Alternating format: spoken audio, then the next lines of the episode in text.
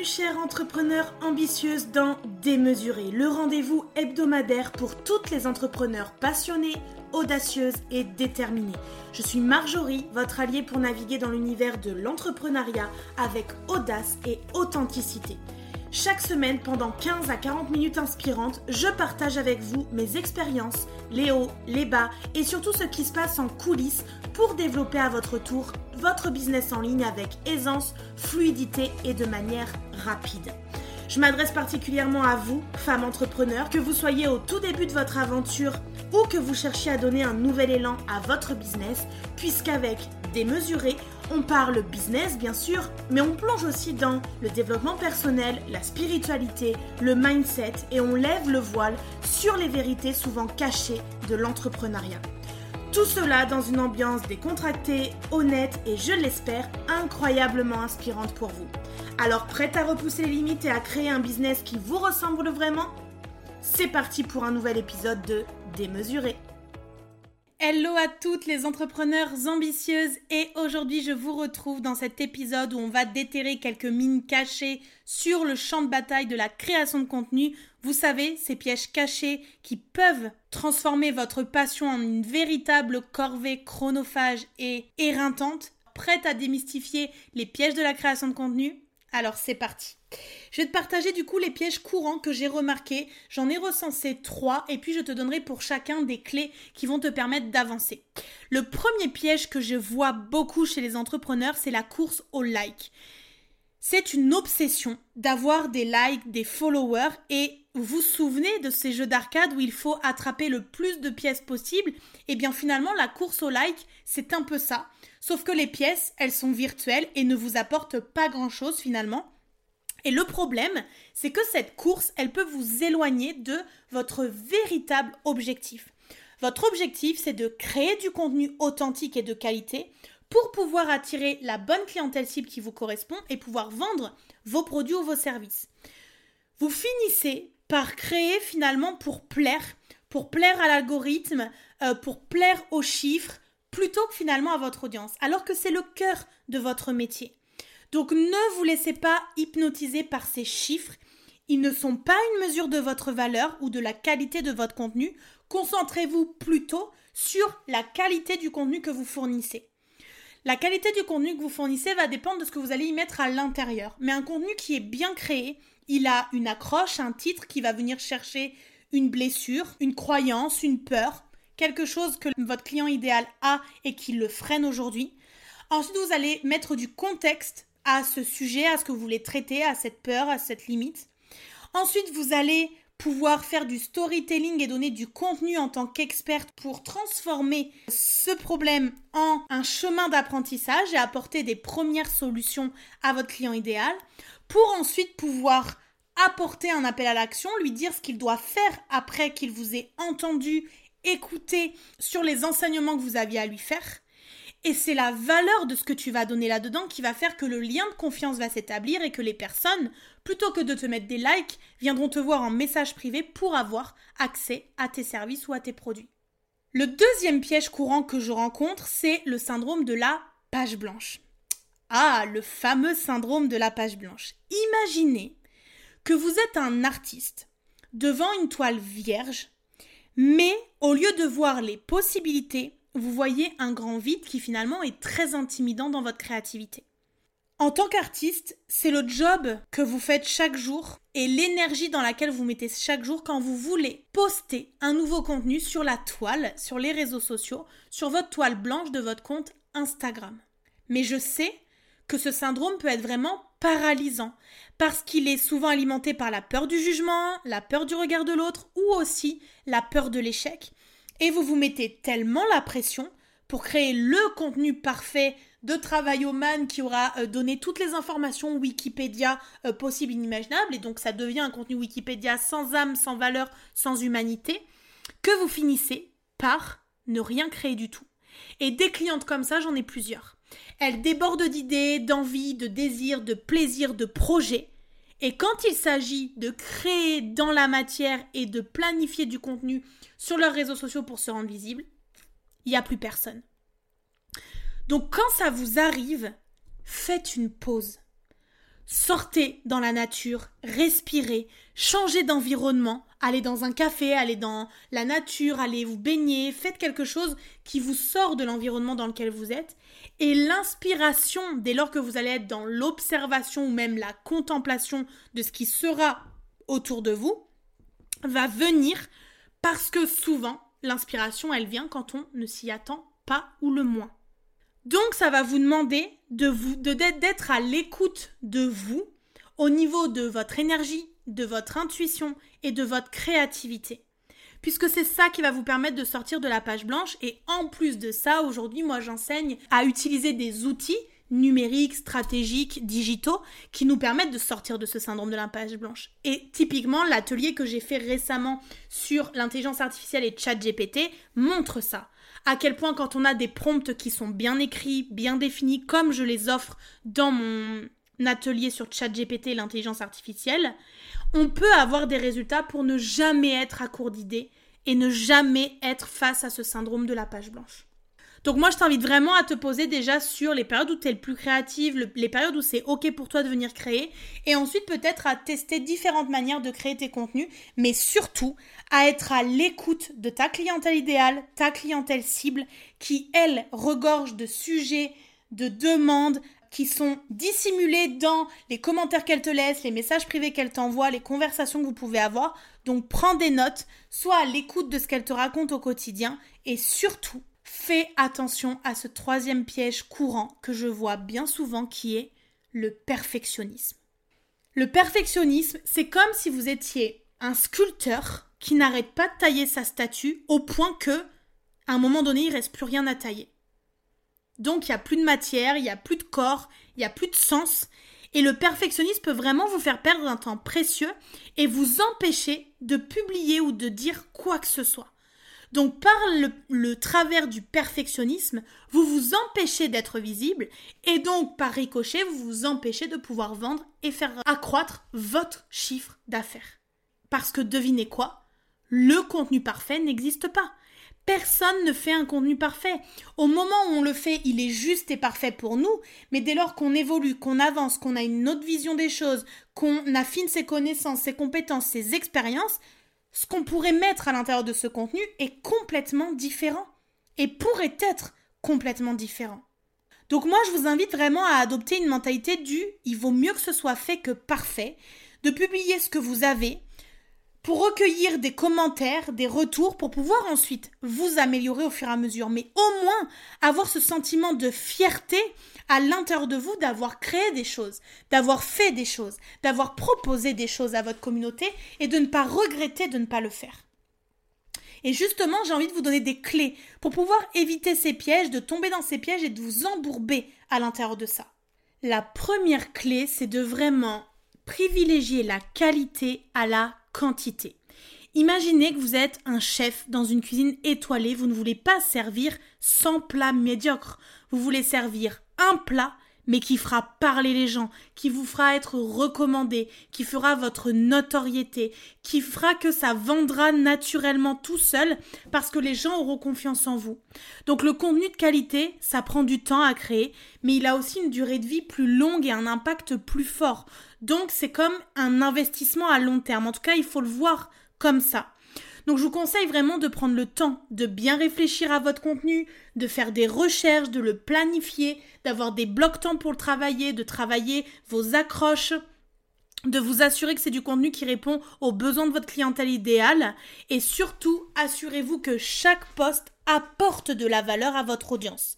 Ça c'est hyper important. Elle doit y trouver du sens, ça doit lui apporter quelque chose. Elle doit avoir envie de revenir, d'en avoir encore davantage. Ma deuxième clé, ce serait la planification. Sans planification, vous ne pouvez pas être là sur la durée parce que la création de contenu, ça prend du temps, ça prend de l'énergie, c'est chronophage et donc ça demande de venir planifier là où on va et ce que l'on veut faire. Ça, c'est hyper important. Donc, vous savez que quand vous préparez par exemple un voyage, ben, vous allez planifier à l'avance votre façon d'y aller, votre déplacement, l'hôtel où vous allez dormir, le camping où vous allez aller, bref, et vous allez regarder toutes les choses à côté desquelles vous ne voulez pas passer. Eh bien là, c'est la même chose. Avoir un calendrier de contenu, ça va vous permettre de voir le tableau d'ensemble de tout ce que vous voulez aborder et de vous assurer que vous avez une variété de sujets qui vont intéresser votre audience, mais aussi une variété de formats, que vous créez assez de mouvements, tant dans les visuels que dans les formats que vous testez et vous essayez dans votre quotidien. Donc là, je vous invite vraiment à utiliser des outils de planification de contenu. Moi, j'utilise Notion avec la vue calendrier, mais vous pouvez utiliser un bon vieux calendrier pour noter vos idées et les dates de publication dessus.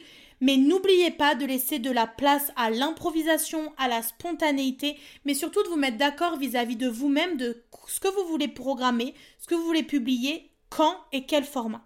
Moi, je sais que tous les mercredis, il y a mon épisode de podcast qui sort. Tous les jeudis, c'est mon live sur Instagram entre midi et deux. Donc, je sais déjà que ces jours-là, ce sont ces contenus-là. Si j'ai envie de faire des contenus supplémentaires, ce sera donc le lundi, le mardi ou le vendredi et ce sera soit des posts, soit des reels, soit des carousels pour la plupart.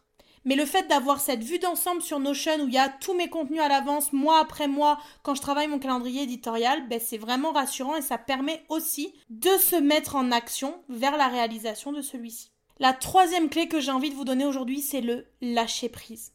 Imaginez que vous êtes comme une surfeuse. Vous ne pouvez pas contrôler les vagues.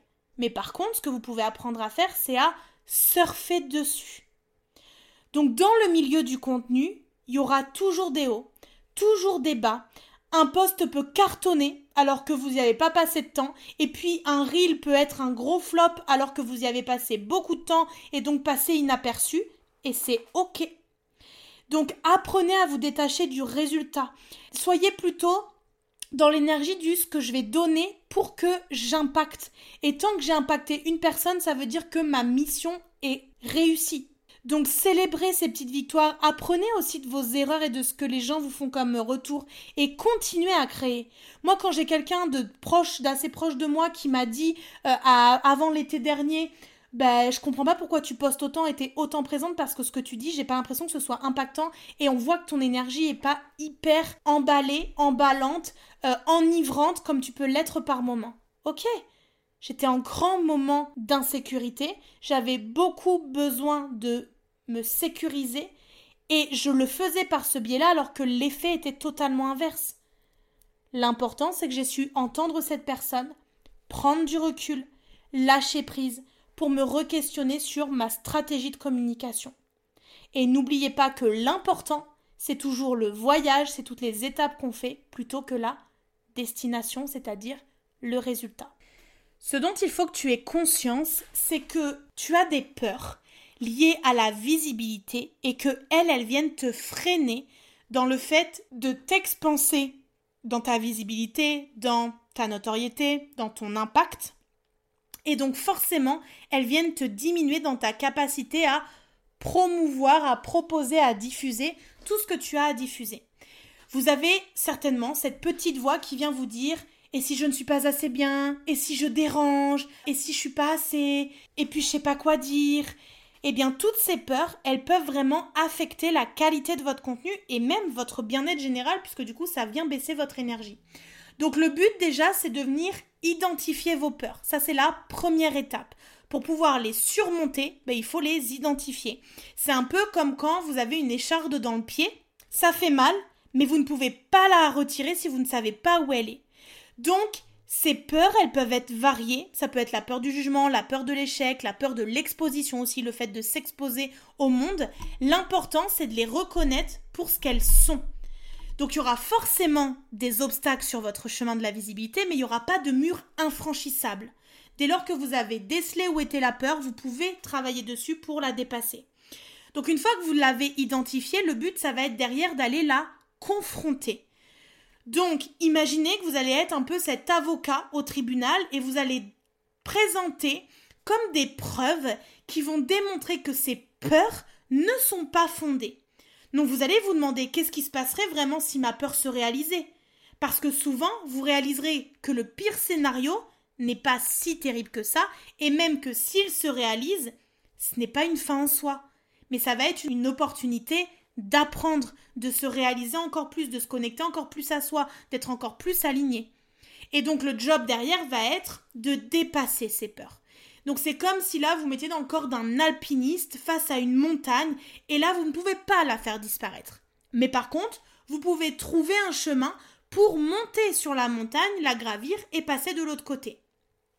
Ça peut impliquer de travailler sur votre mindset, bien sûr, de chercher du soutien extérieur, même de suivre un programme de coaching ou peu importe. Moi, j'ai Expansor qui sert à ça chez Margeographie, à travailler sur vos peurs pour les déjouer et vous rendre plus visible pour impacter encore plus, vous sentir légitime de vendre et de générer de l'argent. Et euh, ça va vraiment vous permettre de vous révéler, de révéler votre vraie valeur, le qui vous êtes en fait profondément. Et pour moi, il y a un outil qu'Instagram nous donne, un format qu'Instagram nous donne, qui nous permet de nous révéler vraiment et de montrer la personne que l'on est, qui l'on est euh, à l'intérieur de nous, comment on peut se révéler, nos coulisses, etc. C'est le format des stories. J'ai envie de te partager trois tips à connaître pour vraiment euh, faire des stories de qualité et que ta communauté revienne voir tes stories et soit accro à tes stories. Les stories, c'est un contenu très spécifique mais incroyablement puissant. Puisque les stories sur les réseaux sociaux, c'est des petits morceaux de contenu d'une minute maximum qui vont disparaître après 24 heures, mais qui peuvent vraiment laisser une impression durable de vous, de votre personnalité, de votre aura, de tout ce que vous dégagez. Vous pouvez décider de les mettre dans des dossiers sur votre compte qui s'appellent les stories à la une, ce qui vous permet de diffuser le message un peu plus longtemps et de le conserver mais sinon c'est un contenu qui est éphémère, donc qui invite les gens à revenir. Et du coup, dans ce format-là de contenu, vous avez en fait votre audience VIP, ceux qui adorent vous suivre, ceux qui adorent être avec vous, ceux qui adorent vous écouter, vous regarder. Donc mon premier conseil pour les stories, ça va être l'authenticité. Les stories, c'est l'endroit idéal pour montrer la personne que vous êtes derrière votre marque, derrière votre entreprise. C'est un peu comme les coulisses d'un spectacle. Les gens, ils veulent voir le vrai nous, ils veulent pas une version filtrée ou édulcorée de qui l'on est. Donc, ne craignez pas de montrer des hauts, des bas, des réussites, des échecs. Ça va rendre votre marque beaucoup plus humaine et donc beaucoup plus relayable parce que vous connectez à la simplicité et la vérité de l'être humain. Mon deuxième tips, ce serait l'interactivité. Les stories, elles offrent de nombreuses fonctionnalités interactives. Vous avez des sondages, des boîtes à questions, des quiz, les liens cliquables, la musique. Bref, vous avez des stickers d'interaction incroyables. Et en fait, les stories, c'est un peu comme une conversation à sens unique puisque on parle devant notre écran, on se montre, etc. sans vraiment attendre de retour. Et le fait de venir mettre des stickers d'engagement, d'utiliser ces fonctionnalités, ça va comme créer un dialogue. C'est-à-dire que la conversation à sens unique va devenir un dialogue puisque la personne en face va pouvoir interagir avec vous sans forcément vous parler. Donc je vous invite à utiliser ces fonctionnalités pour venir engager votre audience, poser des questions, demander des opinions, créer peut-être des mini-jeux, des quiz, moi j'en fais euh, de temps en temps. En tout cas, faites en sorte que vos followers, votre audience se sentent impliqués et viennent connecter avec vous, viennent créer du lien avec vous. Et mon troisième tip, ce serait de ne pas oublier vos appels à l'action et des appels à l'action très clairs. Ayez toujours un appel à l'action et quand il est très clair, les gens savent ce qu'ils ont à faire, là où ils doivent aller et donc ils passent à l'action. Qu'est-ce que vous voulez que les gens fassent après avoir vu votre story? C'est un peu comme la chute d'une bonne blague, il faut que ce soit clair, impactant et mémorable. Donc, que ce soit partager votre story, visiter votre site web, écouter votre épisode de podcast, liker ou enregistrer votre dernier carrousel, acheter un service ou un produit, assurez-vous que votre appel à l'action, il est simple et il est direct. Et c'est ça qui va vous inviter vraiment à transformer le format des stories comme le format sur lequel on vous attend et on vient connecter avec vous dans le tunnel de conversion puisque les personnes qui ne vous connaissent pas, qui vous découvrent, qui deviennent un peu accro à votre contenu, qui viennent vous voir régulièrement, sont beaucoup plus enclins derrière d'un point de vue confiance, lien de confiance, à acheter vos produits ou vos services que quelqu'un qui vous découvre et qui devrait acheter dès demain. Pour vous permettre d'atteindre cet objectif, d'avoir des stories claires, impactantes, avec des appels à l'action qui vous permettent de vendre et de sortir des pièges de la création de contenu que je vous ai partagé aujourd'hui, j'ai créé un training story incroyable. Une journée pour transformer ces stories en aimant à clients que j'ai conçu pour vous donner toutes les clés pour réussir dans cet art un petit peu délicat mais essentiel dans votre quotidien d'entrepreneur. Pour découvrir tout ce training que j'ai à vous offrir, vous avez le lien directement dans la description de cet épisode. Et si vous êtes prête à passer vos stories à un niveau supérieur, je serai ravie de pouvoir vous accompagner dans cette aventure. On se rejoint fin novembre pour cet atelier en groupe, en live, en direct, où tu auras accès à moi pendant une journée complète et où on pourra travailler de façon très concrète sur tes stories. Tu repartiras même avec des scripts, des prompts sur l'intelligence artificielle pour t'aider à construire tes stories et viser juste auprès de ta clientèle idéale. Un template pour gagner du temps dans la conception et la construction de tes stories d'un point de vue graphique. Et tu auras de toute manière accès à moi, à mon expertise, à mon feedback, mais tu repartiras de ce training avec des stories toutes prêtes à être postées sur tes réseaux sociaux. Voilà, c'est tout pour aujourd'hui. J'espère que cet épisode vous a apporté de la valeur et n'oubliez pas, le monde a besoin de votre lumière, alors n'ayez plus peur de briller et on se dit à l'épisode prochain. Merci d'avoir écouté cet épisode. Si cet épisode vous a plu, n'hésitez pas à le partager autour de vous et laissez-moi un commentaire et 5 étoiles. Ça me motivera à vous préparer plein d'autres épisodes inspirants. Et d'ailleurs, on se dit à la semaine prochaine pour le prochain épisode.